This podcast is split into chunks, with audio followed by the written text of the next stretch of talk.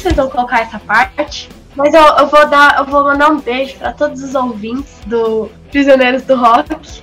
Vão lá no Viro Disco, que é um site de resenhas, não só resenhas sobre séries, filmes. Cultura pop, filha. Cultura pop. Resumiu, cultura pop.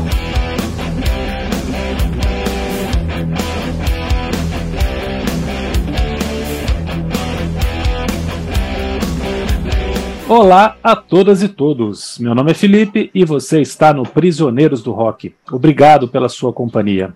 Hoje, eu e meu camarada Christian estamos novamente recebendo o nosso parceiraço Rodrigo Melão para mais um episódio. E o tema você já sabe: discos ruins de boas bandas.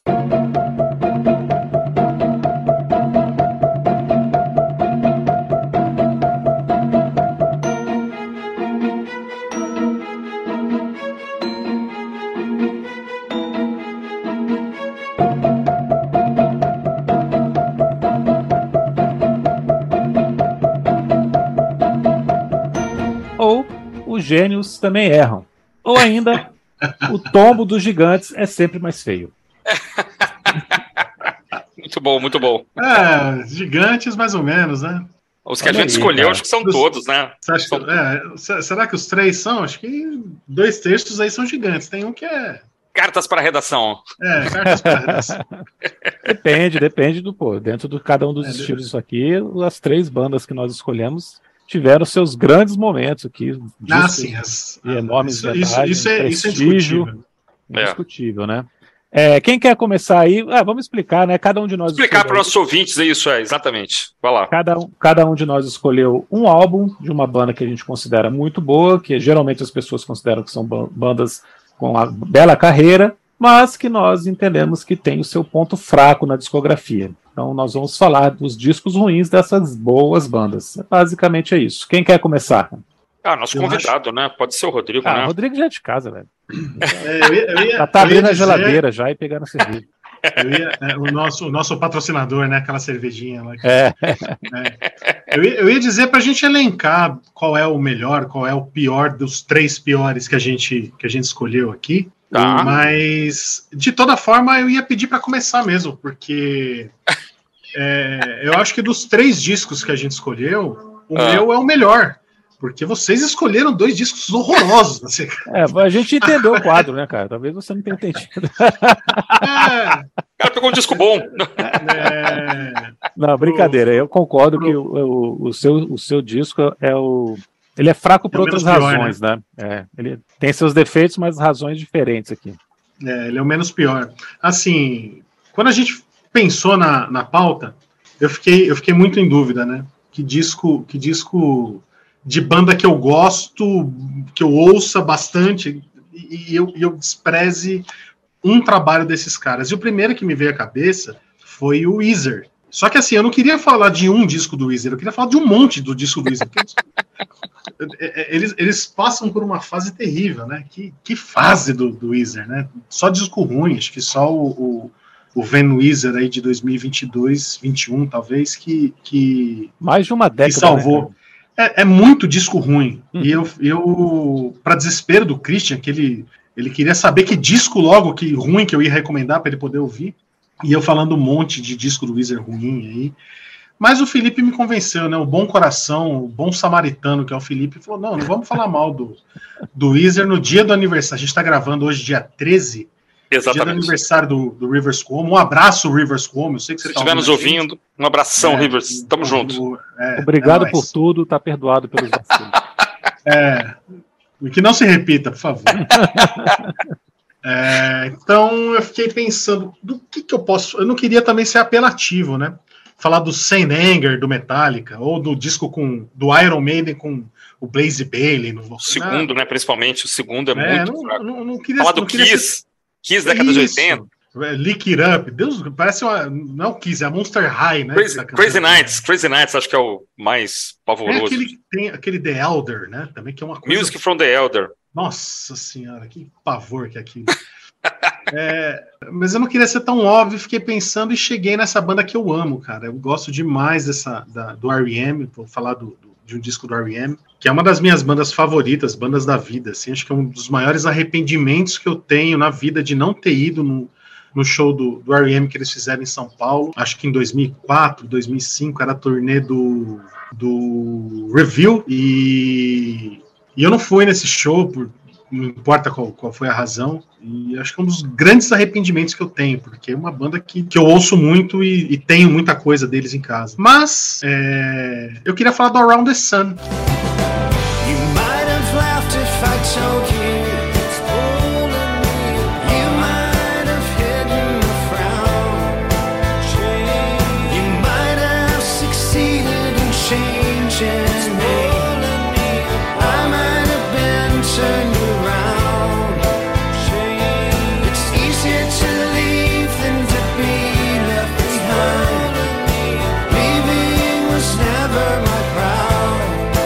Disco deles de, de 2004, é isso? Isso mesmo. Eu acho que você estava falando do Rock in Rio 2, não foi não? Da época do Rock in Rio 2? Então, isso foi o quê? Foi Esse 2001? R.E.M.? É, foi 2001, né? 2001, né? Foi a turnê do Review, né? é, foi Full Review, isso No mesmo. Rio foi Full Fighters R.E.M. na mesma noite. Isso mesmo, foi 2001. É. Depois eles vieram mais uma vez, acho que já, na, já com, com não sei se foi com Collapse into Now, que foi o último disco deles, ou com Accelerate, né, que foi o anterior, de 2008. Eles vieram duas vezes para São Paulo. Mas eu não fui nenhuma das duas, e, e, essa especificamente de, de, de 2001 foi que foi. É, é, eles tocaram no Rock in Rio, foi um espetáculo o show deles. O, acho que o, o Michael Stipe tava, tava. Foi naquela, naquela, naqueles bastidores de, de TV fofoca eles falavam que era a celebridade mais, mais amistosa, que todo mundo gostava, mais até do que o Dave Grohl, pra vocês terem uma ideia, né? Que Olha tava só. No, no mesmo tava no mesmo festival fazendo aniversário, né? Cantaram, foi, foi. cantaram parabéns no, pro Dave Grohl naquele Rock in Rio. Mas enfim, é, em 2004 eles lançaram o Around the Sun. E aí tem uma, umas curiosidades, né, desse, sobre esse disco aí. O R.E.M. não era mais um quarteto, né? O Bill Berry, o baterista, saiu em 97, uhum. é, depois de um estupendo álbum, que era o New Adventures in, in Hi-Fi. É, um álbum sensacional, sem, não tem coisa, não tem nada ruim lá. Tudo, tudo encaixadinho, perfeito. E aí eles lançaram já como um trio, com alguns loops eletrônicos no lugar de bateria, alguns bateristas convidados, lançaram um disco chamado Up. E foram três discos, né? O Up, o Review e o Around the Sun. É, os dois primeiros, eles ainda mantiveram o R.E.M. No, no, topo das paradas americanas e, e, e, britânicas. O Around the Sun não conseguiu fazer isso. E ele quebrou uma, uma, uma característica que a R.E.M. vinha mantendo desde 88, quando eles lançaram o Green. Desde 88 eles sempre pegavam top 10 na Billboard. E o Around the Sun foi o primeiro de lá para cá que não conseguiu. Depois, com os dois discos seguintes, né, eles, eles conseguiram é, é, voltar para o top 10 da, da Billboard. Mas Around the Sun não conseguiu. Por quê? Porque ele é um disco ruim, ele é um disco esquisito. É... E, e, falar que ele é ruim é até sacanagem, né? Porque ele é um disco muito bem produzido. Vocês devem ter ouvido aí pra, quando, quando eu recomendei para a pauta. Uhum. Ele tem uma produção impecável. Assim, ele é todo. Ele é muito bonito de, de produção. Mas as músicas são mal acabadas, né? Parece que que a banda estava numa fase meio preguiçosa, meio, meio sem criatividade, as músicas parecem as mesmas, assim, e, e é muito monótono, é muita balada, muita. Não tem aquele momento de, de explosão da voz do, do, Michael Stipe, que ele sempre, sempre tem uma música no disco em que ele solta o, o, o os demônios dele na, na, na uhum. voz, e não tem isso, é tudo muito comedido, é tudo muito, tudo muito quietinho, tudo muito é, é, comedido. Acho que essa, essa é a palavra que, que define o disco, né? Enfim, eu falei bastante já, não sei o que, que vocês acharam do disco, se vocês já conheciam e se voltaram a ouvir, se ouvir pela primeira vez, conta aí a experiência de vocês. I could never steal your gold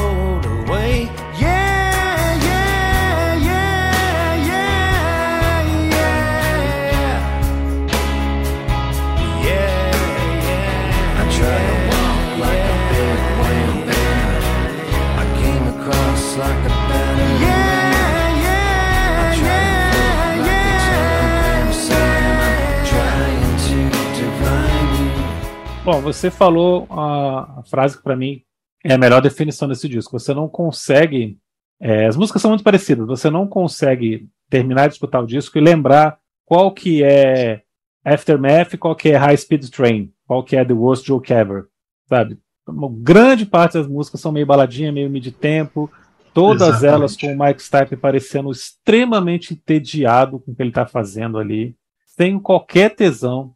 Acho que tem uma música, é The Ascent of Man, que é a penúltima, que é o único momento que parece que ele está mais empolgado que ele fazendo yeah, yeah, yeah no refrão. O que, o que, é uma grande ironia, porque ele sacaneava o Kurt Cobain, que ele era muito amigo dele, por Exatamente, exatamente. Assim, você fez um comentário que eu tinha é, é anotado para fazer aqui.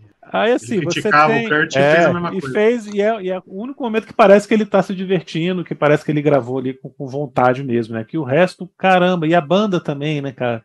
É, eu acho que o fato deles terem virado um trio realmente foi definitivo aqui para a banda ir, ir se cansando e perdendo o rumo. E um detalhe também, cara, quando você perde o integrante, eles deveriam, na verdade, colocar o Peter Buck e o Mike Mills mais atuantes, né? E o Mike Mills, que sempre foi um grande segunda, uma grande segunda voz, inclusive cantou em algumas faixas, né? O Christian tem uma, uma música que ele adora do, do Mike Mills cantando, que ele cantou também, até gravou. Gravamos juntos, Near Wild Heaven. Near Wild Heaven, imaginei que fosse essa. É. Bonita é, gravação, é, bonita gravação. Pô, você não tem o Mike Mills fazendo segunda voz. Depois do. Você não tem o Mike Mills fazendo, fazendo segunda voz. Não tem as guitarras Jangle do Peter Buck. Que é característica tudo, da banda. Pois é. Característica, tá tudo escondido ali por trás da, dessa produção polida, né? Então, assim, é, Live in New York, que abre o disco, que foi o single inicial, é uma música bonita, é uma música legal, mas eu fiquei pensando assim, cara, a Mariam deve ter umas 37 músicas iguais a essa, né, no, no, na atmosfera, e melhores. Então, ela não é uma, também é uma música muito marcante. Eu lembro na época quando ela foi lançada de ter escutado e ficar, ah, tá legal, bonito, R.E.M., né, bacana. e primeiro disco R.E.M. que eu não compro desde o Green, cara. Todos os discos a partir do Green eu comprei no lançamento. E esse foi o primeiro que eu não me interessei. Escutei e tal, mas nunca, nunca fui atrás para ter o CD. Então é isso. É, a banda parece aqui entediada. A banda não, não comete nenhum deslize fatal, não passa vergonha. Mas você termina de escutar o disco, você não consegue lembrar de, de nenhuma das faixas aqui com alguma característica que seja boa. Talvez você lembre de Wanderlust, que essa sim, é, talvez seja um dos momentos do R.E.M. assim de vergonha alheia. A música que eu achei muito, muito esquisita e fraquinha. Você achou, achou? Eu não consegui terminar de ouvir o Wanderlust. Nossa, é mesmo, cara? Eu, ah. eu, marquei ela como um dos destaques do disco para mim. Ah, eu achei muito esquisita, não gostei. É, Percepção é um troço incrível, né? Eu tenho, eu tenho quatro músicas nesse disco que eu consigo ouvir é, tranquilamente, assim. É, Live in New York, que, que, que abre o disco, uhum. e eu mas ela tem essa característica que o Felipe falou. Eu acho que ela lembra um pouquinho, assim, em estrutura, aquela Day Sleeper do, do Up. É. É, é, você falou, tem um milhão de músicas da mesma forma, mas acho que é, é falta um elemento ali de um grude, né? Falta alguma coisa que te prenda naquele, naquele é. refrão que faça aquele, você ficar repetindo aquilo. Aquele finalzinho lá, se fosse, se fosse o Mike News fazendo aquela segunda voz junto ia ficar lindo, ia ficar maravilhoso, cara. Ele teria virado um clássico. Exatamente. É, mas foi só ele fazendo overdub com ele mesmo ali. Só, só para citar as quatro músicas que eu marquei como, como destaque, e não são músicas grandiosas e, e tal. A Live New York, Make It All Okay, a quarta música. A Wanderlust, que eu acho que, que Curiosamente, ela me lembra a estrutura da, de uma música do Oasis, aquela The Importance of Being Idol. Being. Ela me é. lembra a estrutura dessa música, que é uma coisa meio Kinks, assim, não, não, é. não, não tem a cara do, do, do R.E.M., mas, mas eu não achei uma música ruim, né? É o que mais é. se aproxima, talvez, de um rock and roll. E a faixa título, A Roll the Sun. Eu acho que essa música, se ela tivesse um tratamento que a banda é, é deu no, no New Adventures in Hi-Fi, por exemplo, uhum. se ela tivesse aquela produção, aquela, aquela, aquele tratamento, ia ser uma puta música. Mas não, não, aqui não, aqui parece que, que falta Mike Mills, falta guitarra, apesar dos vocais lindos do Stipe nessa música, é, falta, tá sempre faltando alguma coisa. É hum. É, isso, é isso que faz esse disco para mim uma, uma, decepção, de certa forma. It's that sinking feeling, you know what it's bringing on. You might as well say it, I see it, I feel it, this town is going wrong. It's turning.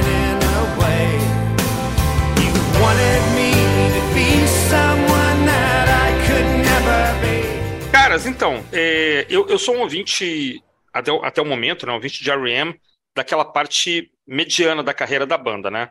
A meiuca ali, né? Então eu tenho, eu tenho mesmo o, o Out of Time, o Automatic for the People, o Monster, que eu adoro, gosto muito do. Monster, né?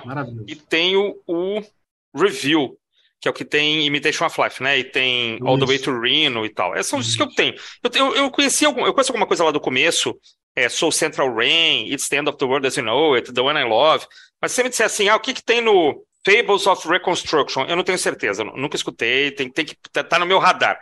Essa fase final da carreira, depois do review, eu também não escutei direito esses três últimos que vocês mencionaram aí, esse, né, o Accelerate e o Collapsing into Now. Só que esse, esse nosso podcast aqui, ele tem um negócio muito legal, cara. O que a gente tem que falar, não fala muito sobre isso, mas é bom falar. Ele funciona como uma espécie de telescópio James Webb, né? Ele, ele nos impele a enxergar mais profundamente, assim, né, o que a gente já conhecia. Né? Eu sou muito grato por isso, porque tá na minha, na minha agenda há muito tempo ouvir a REM, fechar o REM. E uma ideia como essa que a gente teve, a escolha que você fez, eu acho que é uma escolha muito feliz. É, pô, vou ouvir, pô, vou galgar mais um degrau. Eu nunca tinha chegado nem perto desse disco. A hora que eu abri essa semana, eu li a faixa, eu não conheço nada. Né? Vamos lá, claro que eu tenho um, um background de R.E.M., mas vamos escutar. Né? Escutei, escutei uma vez, escutei duas, e realmente ele é cansativo. Ele, é isso aí, ele é muito polido, ele é muito bem produzido, tem canções bonitas, mas ele não é memorável. Ele é um álbum bonito de canções não memoráveis. Esse eu acho que é o maior problema dele. E, e eu, eu fiquei com três ou quatro faixas aqui que me eu, deu vontade de ouvir de novo, mas já não, já não deu vontade de ouvir a terceira vez. Que são Living in New York, Living in New York né? É, Boy in the Well, que não foi mencionado até agora, foi a primeira que me chamou a atenção, assim, opa, nada mal, o disco pode estar Eu, eu começando. acho, eu, eu acho que eu É. até sei por que, que você gostou dessa música. Por quê, cara?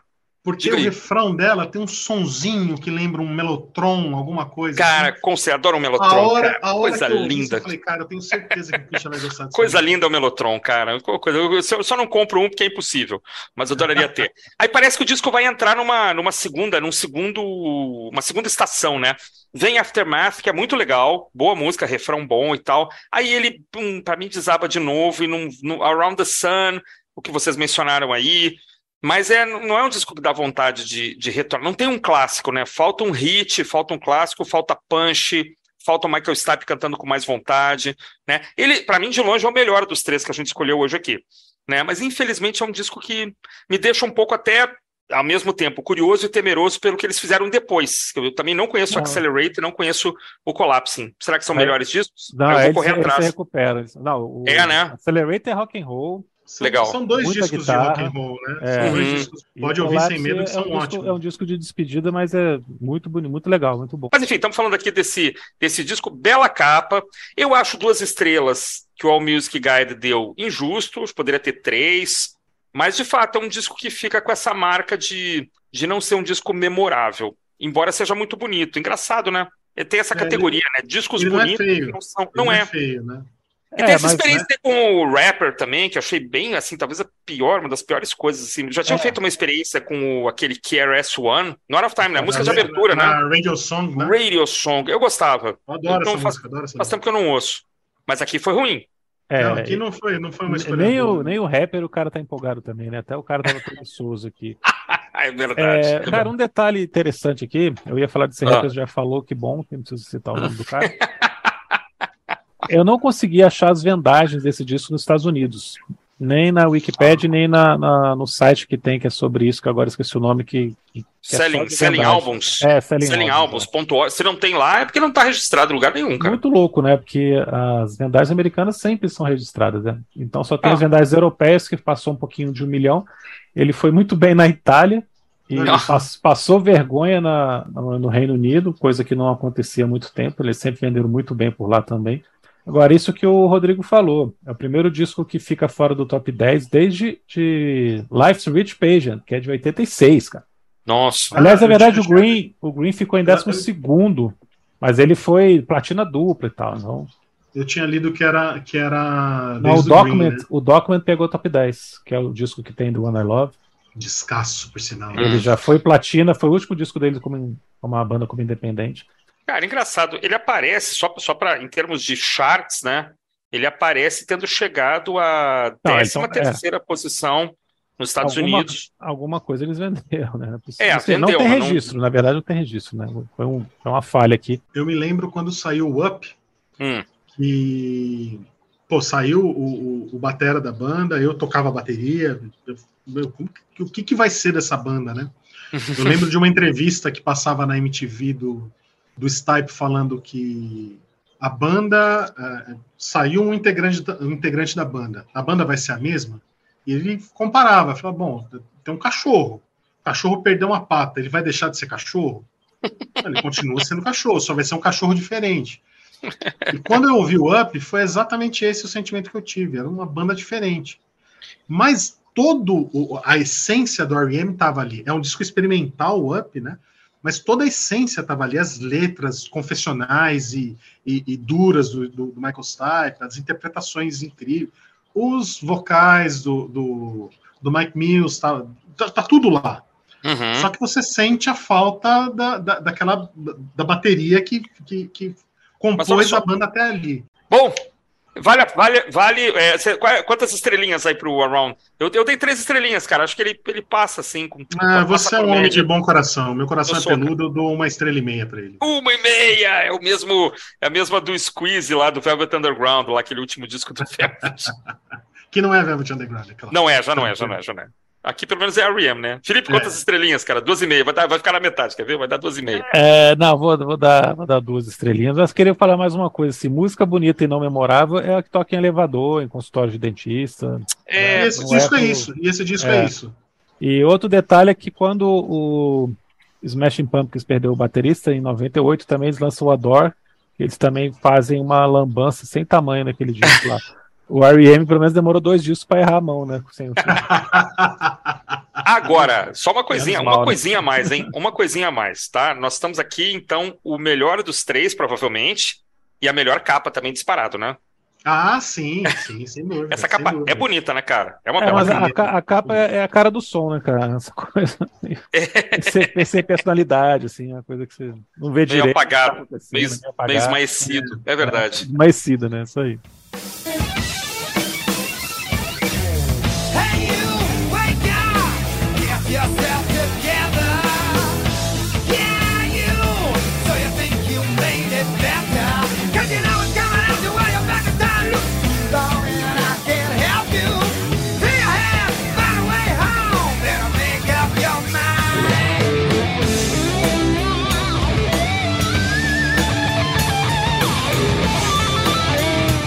Bem, muito bem, muito bem. Eu, bom, é, pensei um bocado também. Eu tenho uma lista na cabeça de discos ruins de bandas boas, né? A gente até falou do dele agora em pouco aqui, que é o Squeeze do Velvet. Né, mas eu, é um disco que eu nunca falei sobre ele e queria falar uma banda que eu gosto muito, que é o Van Halen. Van Halen todo mundo sabe, né? Passou pela primeira fase ali com o vocalista David Lee Roth, né? Depois do disco 1984, do mesmo ano. Passou a trabalhar com o grande Sammy Hagar. Fez muito sucesso nos Estados Unidos nessa época. Os quatro álbuns com Hagar chegou ao primeiro lugar né, da parada americana, coisa que a formação anterior não tinha conseguido, apesar do disco 984 né, ter sido muito, muito bem cotado.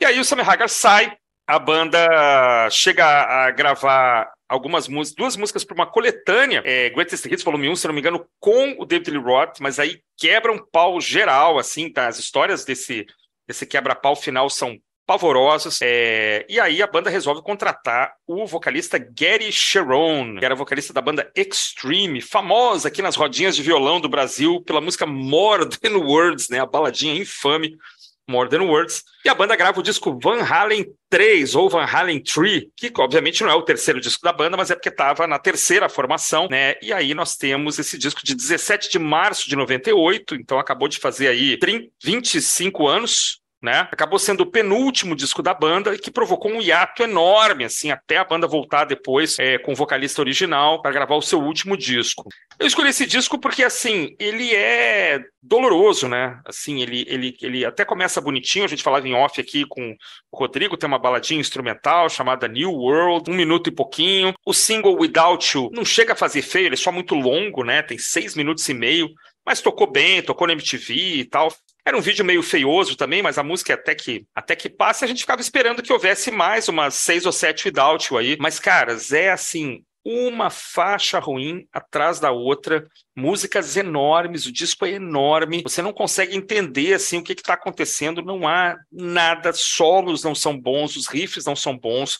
É, o cantor Gary Cherone está tentando soar como um Sammy Hagar em vão, que não consegue, né? O Sammy Hagar tem um vocal muito peculiar. E você vê que o Cherone está, como diria minha avó, botando os bofs para fora para tentar soar, né? Como o, o Sammy Hagar. Depois você lê e vê que assim, o, Ed Van Halen é, assumiu muita coisa aqui, tocou contrabaixo em quase todas as faixas, produziu o disco, cantou na constrangedora faixa de encerramento How Many Say I. Então dizem que era para ser até um, um disco solo do, do Ed Van Halen, mais do que um disco da banda. Né? Resultado, assim, Embora tenha ido bem em algumas, em algumas charts aí, mas é um disco é, vexame de público, de crítica, né? E é um disco triste de ouvir. É um disco que não, não precisava existir é, na carreira da banda Van Halen. E é uma banda que eu adoro, gosto muito, mas nesse momento aqui o grupo chutou os baldes para cima e não dá para entender, assim, tem coisa, tem experimentações aqui, para onde vai isso aqui, onde é que você quer chegar? Não dá. Não sei qual é a opinião de vocês, chegaram a escutar, conseguiram escutar, chegar até o final, não é fácil. Rodrigo, Go on and say yes.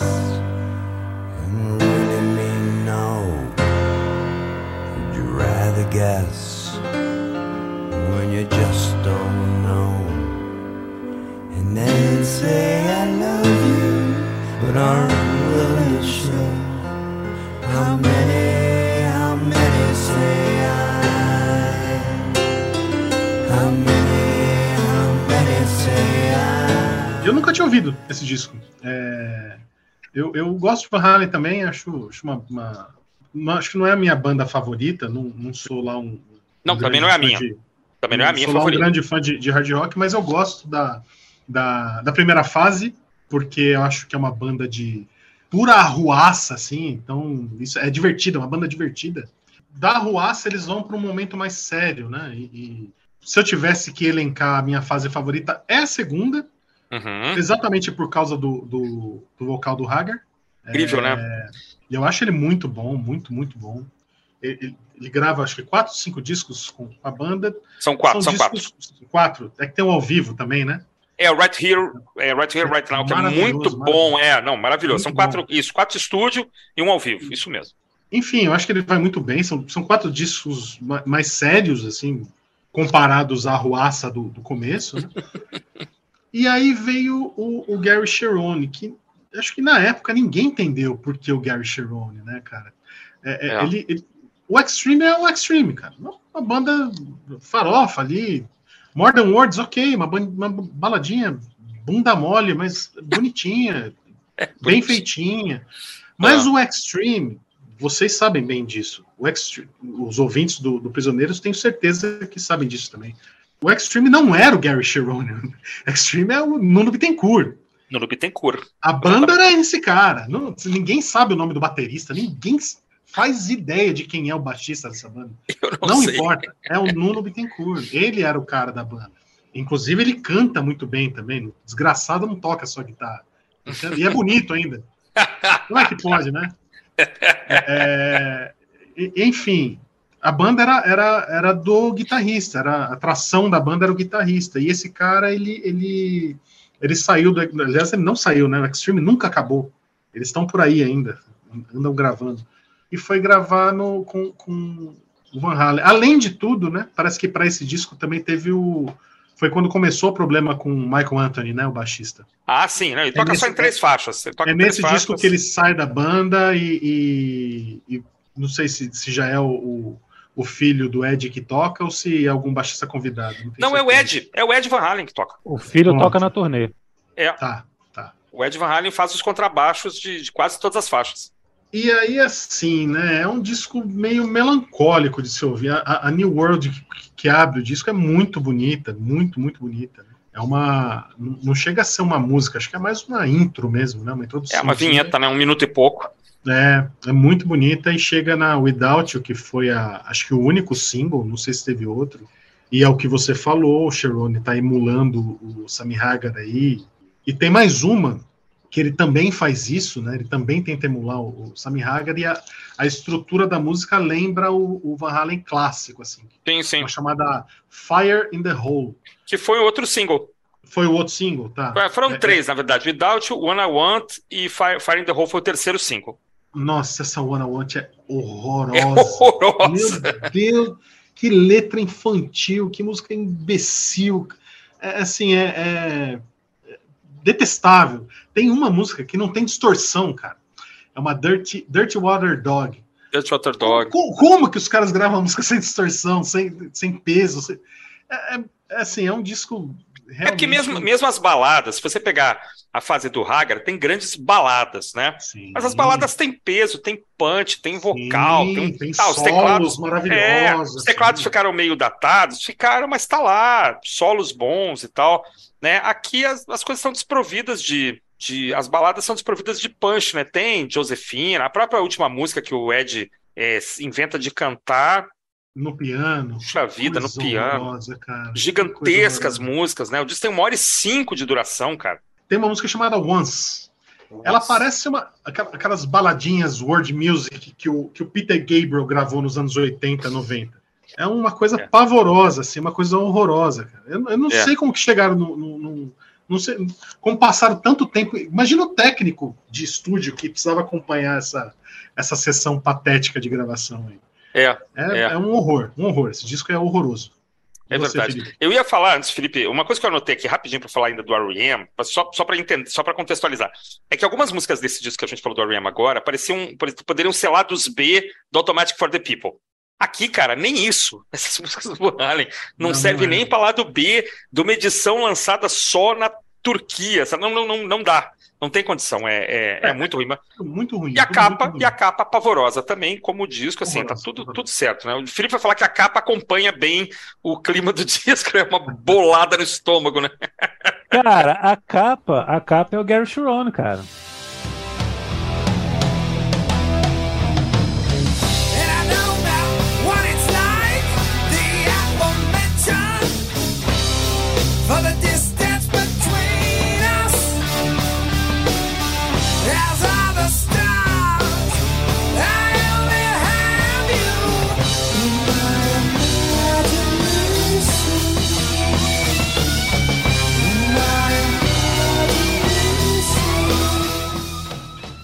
Foi colocado na frente de um canhão e tomou essa porrada aí, porque ele é feito de trouxa nesse disco, cara. Que um disco que tem 12 faixas, duas são instrumentais, e na última o Ed que canta, quer dizer, os cara, o cara foi convidado pra quê?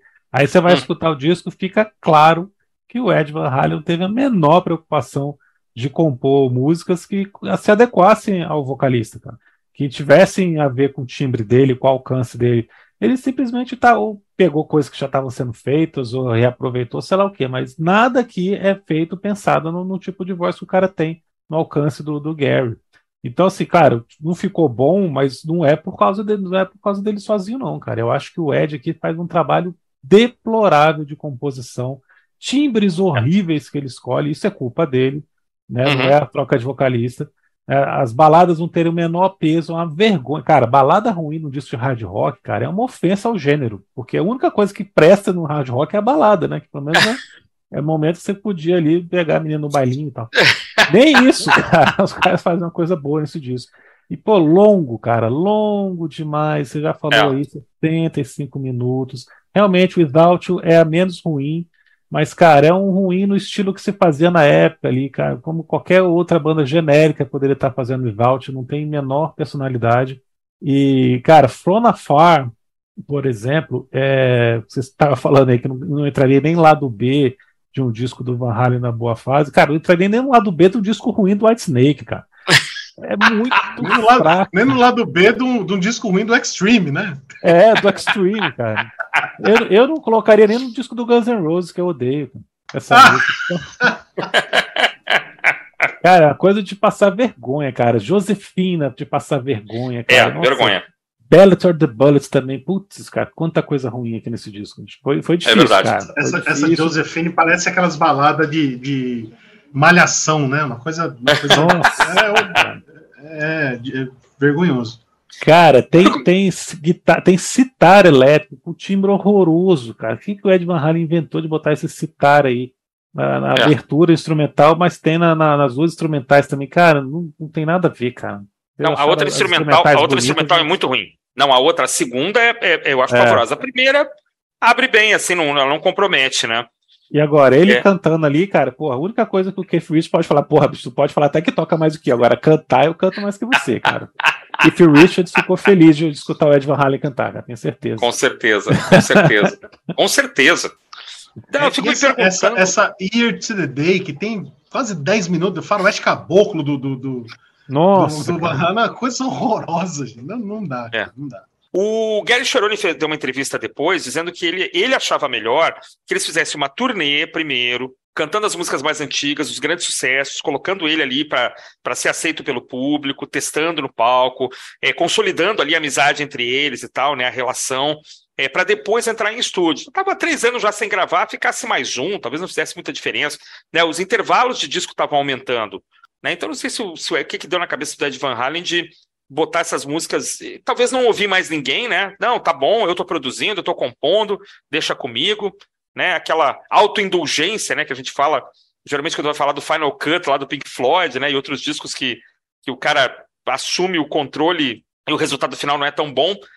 Esse é um belo exemplo, né, de, de autoindulgência, né, de você não tá ouvindo É, ninguém, né? Você Eu, não, eu acho, eu eu sou acho ótimo. curioso o, o Chirone ter falado isso daí, o, o Christian. Tem, tem. No YouTube você encontra vídeos do, do, do Van Halen em turnê, né? Fazendo shows com, com o Chirone e com o Michael Anthony no baixo. Entendi. Então, então eles não tinham passado pela, pela desconstrução ainda da, da gravação do- desse, Ah, sim. desse, desse sim. álbum, né? Então acho que Uhum. eles chegaram a fazer shows antes de, de gravar o disco. É, eu, talvez ele tenha dito que não foi suficiente, talvez É, foi um, ser, número menor. Né? E depois também desse disco, alguma, alguma turnê, mas assim, Não, É, eu acho que- de- depois que gravou, o Ed falou assim: é, realmente não dá, não. Vamos, deixa quieto. Né? foram voltar Chama o- 14 anos Chama depois. o David Roth aí pra gente fazer um, um, um detox aqui nesse, nessa, nessa merda que a gente fez. aí. Foram voltar só 14 anos depois que era pra gravar o último disco, que eu não acho ruim, também não é maravilhoso, mas é o, o disco meia de 2012. É, com Tem um o amigo, meu, tem um amigo meu que fala que banda boa é banda que acaba. Eu conheço esse cara. Ela está suada, pronta pra se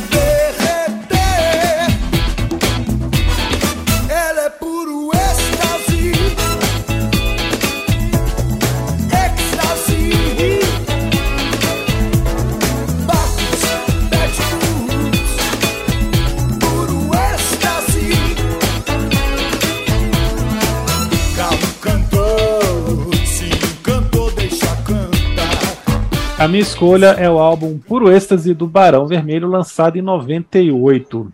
E esse disco saiu dentro de um contexto. A segunda metade dos anos 90 viu a música pop conversar fortemente com sons eletrônicos. Uma espécie de contrafluxo com o que aconteceu na primeira metade daquela década, que teve muitas bandas com som mais cru e guitarreiro, não só por causa do grunge. Nós três aqui fizemos há pouco tempo um episódio, um episódio sobre o Suede, e destacando o tempo todo que era um álbum cheio de guitarras. A estreia do Oasis é um álbum de guitarras. Então, esse contraponto veio até naturalmente nessa segunda metade dos anos 90. Se a gente pensar bem, teve várias facetas. É, 97, por exemplo, nós tivemos o infame pop do U2 e o maravilhoso OK Computer do Radiohead, duas bandas que até então se destacavam por ter guitarra sempre no seu som. né? É, tivemos o trip hop do Portishead do Morshiba, tivemos Prod, Chemical Brothers, por aí vai. E isso também chegou aqui nas nossas praias. Em 98 saiu o Reinanados para Lamas, que também tem influência de música eletrônica. Televisão de Cachorro do Patufu. Teve a estreia do Otto.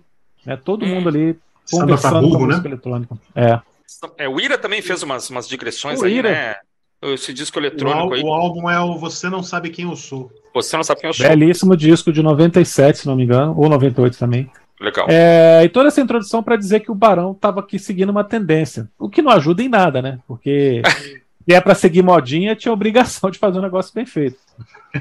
E vamos combinar que o Barão nessa época já estava querendo ganhar dinheiro mesmo, já tinha feito o disco de covers, fez especial para MTV, então o negócio dos caras era grana, mas então era para fazer um negócio um pouquinho mais caprichado, né? Vou logo falar da faixa título aqui e de Por Você, as duas famosas aqui desse álbum. Não vou dizer que a música Puro Êxtase seja absurdamente ruim. É uma coisa muito bem produzida. Você vai olhar a ficha técnica, só tem cara bom aqui. O Márcio Montarroz está tocando trompete na faixa. Olha aí. É, a programação é do Meme, que tinha trabalhado com o Lu Santos, que sabia o que estava fazendo, pelo menos, né? Mas é uma faixa muito, muito preguiçosa em termos de ousadia, de criatividade, de inovação. É pensada para ser hit do começo ao fim, nos mínimos detalhes. É para o vídeo é, passar na MTV, para ganhar a versão remix, para pista de dança, e só, cara. Não tem nada além disso que se aproveite nessa faixa como uma coisa que realmente, porra, uma banda de rock que está fazendo som eletrônico. Não. Não é um lixo, não é horrível, mas caramba, a gente está falando do Barão Vermelho, cara. Uma banda que fazia rock, que tinha orgulho das suas raízes bluseiras, que lá em 82 estava fazendo rock como todo mundo tá fazendo new wave. Então, quando os caras resolvem fazer isso, os caras fazem um negócio mal feito desse jeito, não, não dá, cara. Aí você tem Por Você, que é uma baladinha chata, com uma letra irritante, careta, insossa do começo ao fim. E, cara, o resto das faixas aqui, é, vou deixar vocês falarem primeiro para depois dar os meus destaques negativos aqui. Eu só vou falar que, cara, J Quest ganha aqui, bicho. Bonito. Tem uma faixa aqui que eles roubaram do Quest, mas que o J Quest teria feito melhor, ainda assim. Eu ia por esse caminho também, cara. Eu ia falar que o. Que o antes de passar para o melão, algumas faixas aqui. é, Depois eu falo de Puro Êxtase e, e Por Você, mas assim, caberiam bem em álbuns de outros grupos, talvez. Um lado B de um Claudio Zoli, J Quest. Até o Ed Mota, uma faixa aqui que é um pouco Ed Mota, assim, então um arranjo um pouquinho mais ousado. Mas o meu maior problema é que eu acho que a voz do Frejá, o Frejá é um cantor de blues, é um cantor de rock and roll. Então me soa muito estranho assim, ele cantando, se esforçando ali para cantar músicas meio dançantes, assim, não, não, não casa. Barão Vermelho, a voz do Frejá e esse esse tipo de música. Acho que o que mais me incomodou não foi nem tanto o repertório, que é, claro, sabidamente mais fraco, mas essa combinação que não fecha. É, eu digo assim, algumas faixas aqui trabalhadas por outros artistas, de novo, poderiam passar, mas o- por ser o Barão Vermelho, é, é, que era um dos artífices assim do rock do começo do B-Rock ali, década de 80, me incomoda demais, assim. Ficou essa coisa. O J Quest até olhei depois, o J Quest é de bem depois, né? Mas está perfeitamente aqui integrado nesse tipo de som, é, festinha, dançante e tal. Eu realmente não não acho que, eh, que, que, o, que o Frejá, a voz do Frejá aqui para mim foi desperdiçada. E olha que isso, veja, não é um grande vocalista, não é um vocalista supremo, né? Tem uma voz limitada, mas aqui ele está a serviço de um repertório que para mim não combina com o Barão. Acho que esse é o maior problema do disco, na minha opinião. Você não perde por esperar O meu julgamento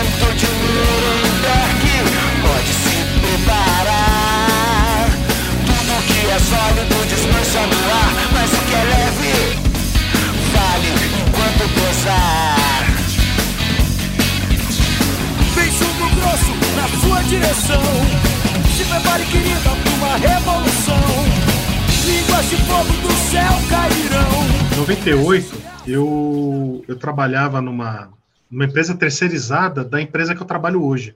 Eu já estava no, no- no- ambientado no mesmo local que eu trabalho ainda hoje. Né? E eu era novo lá, moleque, eu trabalhava no escritório que eu pegava as caixinhas de som do computador, tinha isso na época ainda, né? E eu plugava num, num, num Walkman que colocava numa rádio qualquer lá e ficava ouvindo aquilo a maior, a maior parte do tempo, né? quando eu não levava um cassete ou um CD para ouvir. Eu me lembro de ter quebrado o rádio na parede, num acesso de raiva, ouvindo puro êxtase pela milionésima vez num dia. Ah, Eu foi o over. na parede, cara. Foi Ah, over, isso over. foi. É, puro êxtase é, é pura desgraça pro meu ouvido, cara. É muito ruim. É uma música muito, muito, muito ruim. E é assim, o, o disco é o pacote completo, né? Ele não é. Se ele se limitasse a, a, a puro êxtase e essa tentativa de, de fazer música eletrônica e a letra é, é, bunda mole de, de por você. Assim se limitasse essas coisas é, é, se limitasse se, a banda quisesse fazer só isso eu acho que até passava cara. Mas não é tem, tem mais elementos ali. Tem, tem elementos de, de- de- da imagem da banda que mudou. O, o Frejá com aquele cabelo platinado aparecendo e, e com, com, óculos espelhado. E, eu, eu vi aquilo e falei, gente do céu, o que, que aconteceu com o Barão Vermelho, cara? Que, que, que fase que esses caras estão entrando e por quê? Era um, a mesma coisa que eu assisti, ou mesmo a coisa de ouvir 50 minutos de, de um quadro do Romero Brito, assim, sabe? Uma coisa pavorosa. É pavoroso, cara. É tudo muito ruim. Tem duas músicas desse disco, são duas, duas baladas, né? É, uma que chama Quando Você Não Está Por Perto uhum. e uma outra que chamada O Sono Vem. Uhum. Essas duas músicas, eu acho que elas já são o, o, um indicativo para o que o Frejá faria é, na carreira solo. Uhum. Ele veio com aquele Amor para Recomeçar, e as músicas desse disco são muito parecidas com, com a estrutura dessas duas músicas. Sim. Eu acho que por isso, são as duas únicas músicas que você consegue ouvir desse disco sem, sem, sem ter vontade de, de, de tomar um, uma dose de cicuta, porque assim, é, é, terrível, esse disco é todo terrível, cara. Eu, eu, eu xinguei o Felipe mais cedo aí, pô, Felipe, é, eu tive que ouvir o disco, cara, e é muito ruim, cara.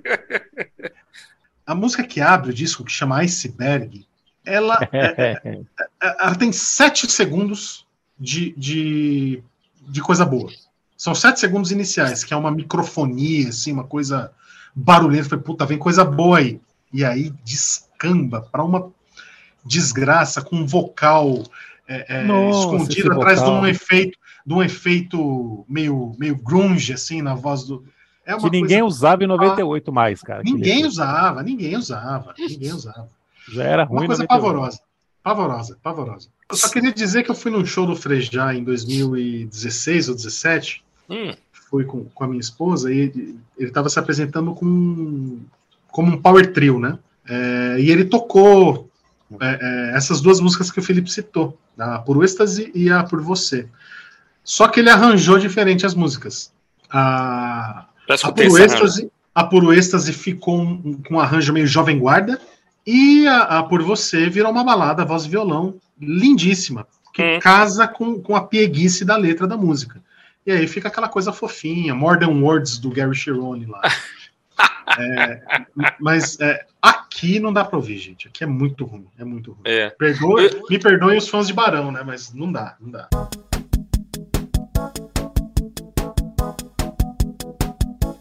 Por você eu dançaria tango no teto, eu limparia os trilhos do metrô, Salvador. Eu aceitaria a vida como ela é, viajaria a prazo pro inferno. Eu tomaria banho. É, eu ia falar exatamente isso, que a, depois ele mudou pro êxtase e ela, e ela ficou palatável ali, ficou. Mas é, é, que eu acho assim, as, os dois grandes hits, isso foi falado aí, eu acho que é importante a gente colocar. Eu lembro a primeira vez que eu escutei, deve ter sido na mesma semana, porque assim, isso tocou até explodir, né? Por êxtase e por você. Eu lembro que eu escutei e falei, hum, tá, nada mal, mas não é bom. Eu fiquei com sentimentos conflitantes, assim, porque não era propriamente pavoroso, não era uma coisa horrorosa, mas também não, de novo, a questão da combinação né, do Barão Vermelho está fazendo isso. Né? E eu acho que, que são duas boas ideias também que foram meio mal é, trabalhadas. assim. Eu não consigo entender o, o refrão Barbies Betty Boops, porque eu não acho nada mais distante da Barbie do que a Betty Boop, né? Assim, são dois antípodas completas. A ideia, essa, então. a ideia era essa, cara. É, cabe bem. todo mundo na pista de dança. Eu sempre entendi assim. Né? É, é, pode ser, realmente pode ser, porque assim, a, a... são duas personagens é, totalmente contrárias, né? E por você, você ouve a primeira vez, você fala assim, Tá, mas aí a, a letra dá umas escorregadas, tem uma, umas frases que são é, piegas mesmo, né? Que são que são ruins. Agora, é um disco que fez uma sucessão, né, caras? Assim, aqui no Brasil tocou muito, vendeu muito. Não sei se é o. Deve ser talvez um dos discos, é, pensando em termos de Brasil, se não for um dos mais vendidos da banda, eu não sei qual é. Deve ter rolado muito jabaculê, porque não é possível, é. cara. Não, realmente, muito assim, ruim. o trabalho, de, o trabalho de divulgação foi um troço inacreditável, né? Agora o Felipe citou aí o, o, o DJ que trabalhou Memê. com o Lu Santos, Memê, né? O Memê, ele, ele está para música eletrônica da mesma forma que, que o, o produtor dos Mamonas lá, como que é o nome dele? O, Bonadio. É, o Rick, Bonadio. Rick Bonadio, né? Bonadio, ou Bonadio, eu não sei. Eu É, não sei, eu não sei. Eu, eu já vi É, das duas formas. Ele, ele, da mesma forma que, que esse produtor tá para pra, as produções, né? Ele, o, o Meme, eu acho que ele usa um codec de música eletrônica ali, né? É sempre, sempre a mesma coisa. Não, não sou um grande especialista em música eletrônica, mas se você ouvir o disco É. que ele fez com, com o Lulu Santos, chamava Eu, Eu, Meme, Meme e Eu. Isso. Esse disco do, do, do Barão Vermelho são duas coisas horrorosas, né? Então, tá de, tá de parabéns do DJ É a Meme. mesma, mesma forja, né? É a mesma.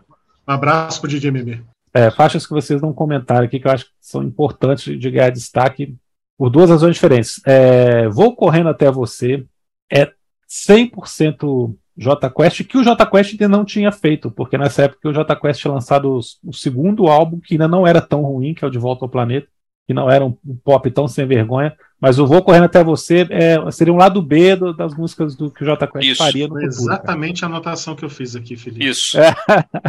Eu Cara, acho até, até o refrão, cara, até o, o, os do, do, do Frejá É. é, o, é o finalzinho, cara.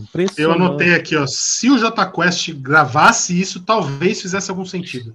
E a Eu acho que eu sei destacar- qual é a outra que ele vai falar. é- Eu acho que eu sei. É o cover. Não, não, não vou falar do Nossa cover, não. Não, não, eu não cito essa Eu- pessoa no, no, no Prisioneiro. Ah, Ok. eu, acho que, eu acho que essa pessoa merece o cover que foi feito. É, essa é uma boa definição.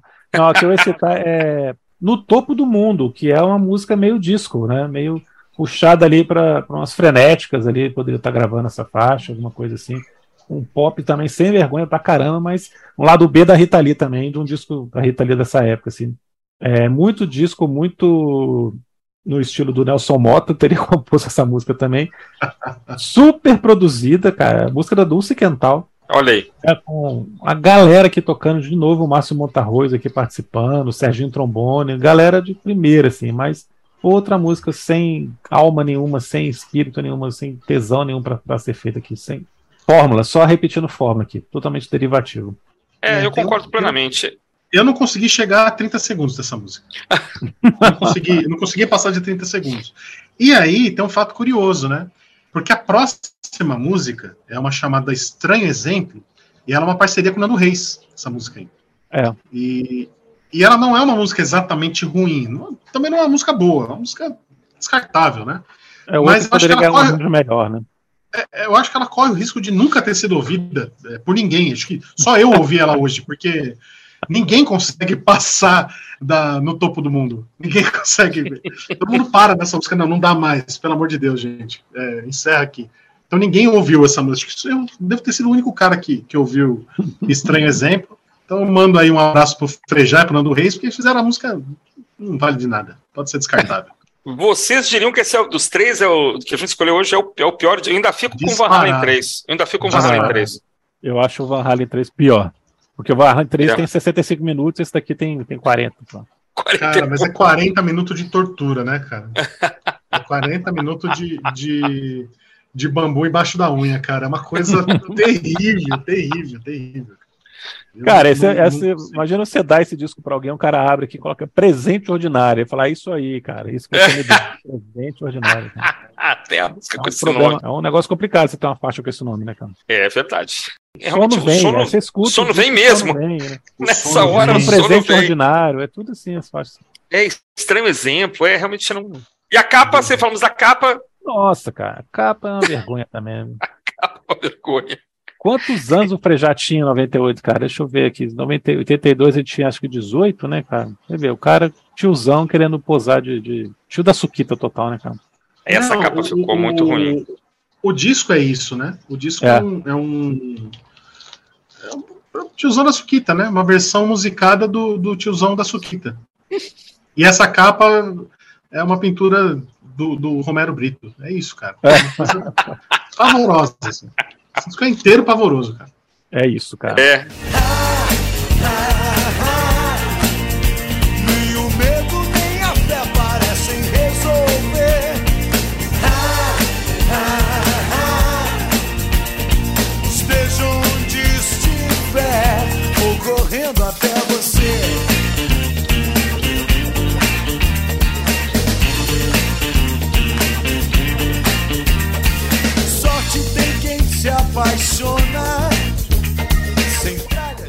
é isso aí, meus amigos, minhas amigas. Estamos encerrando mais um episódio do podcast Prisioneiros do Rock. Estive com meu amigo Felipe, meu amigo Rodrigo. Uh, nosso Instagram continua lá funcionando direitinho, Prisioneiros do Rock. Rodrigo tem os seus prazeres plásticos também a todo vapor. E nós estamos também é, eu e Felipe publicamos um e-book, está lá na Amazon, sobre discos de rock dos anos 50, onde a gente conta como tudo começou e para onde essa bodega foi.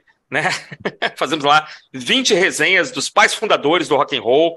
Tá mais barato que um cafezinho expresso, então vale a pena entrar no site da Amazon e fazer o download deste, uh, deste modesto ensaio, né, que é também um ensaio para projetos maiores aí que virão. Rodrigo, meu amigo, muito obrigado pela participação, obrigado pela participação da Vitória, querida, a gente gosta muito dela. Esteja sempre com a gente aqui, Rodrigo, é sempre um prazer, mesmo para falar de disco ruim, é sempre uma alegria estar com você. Passa suas últimas considerações, aí a gente passa para o Felipe. Estarei sempre, só chamar que tô, tô sempre à disposição de vocês, já são considerados amigos é, da família, né?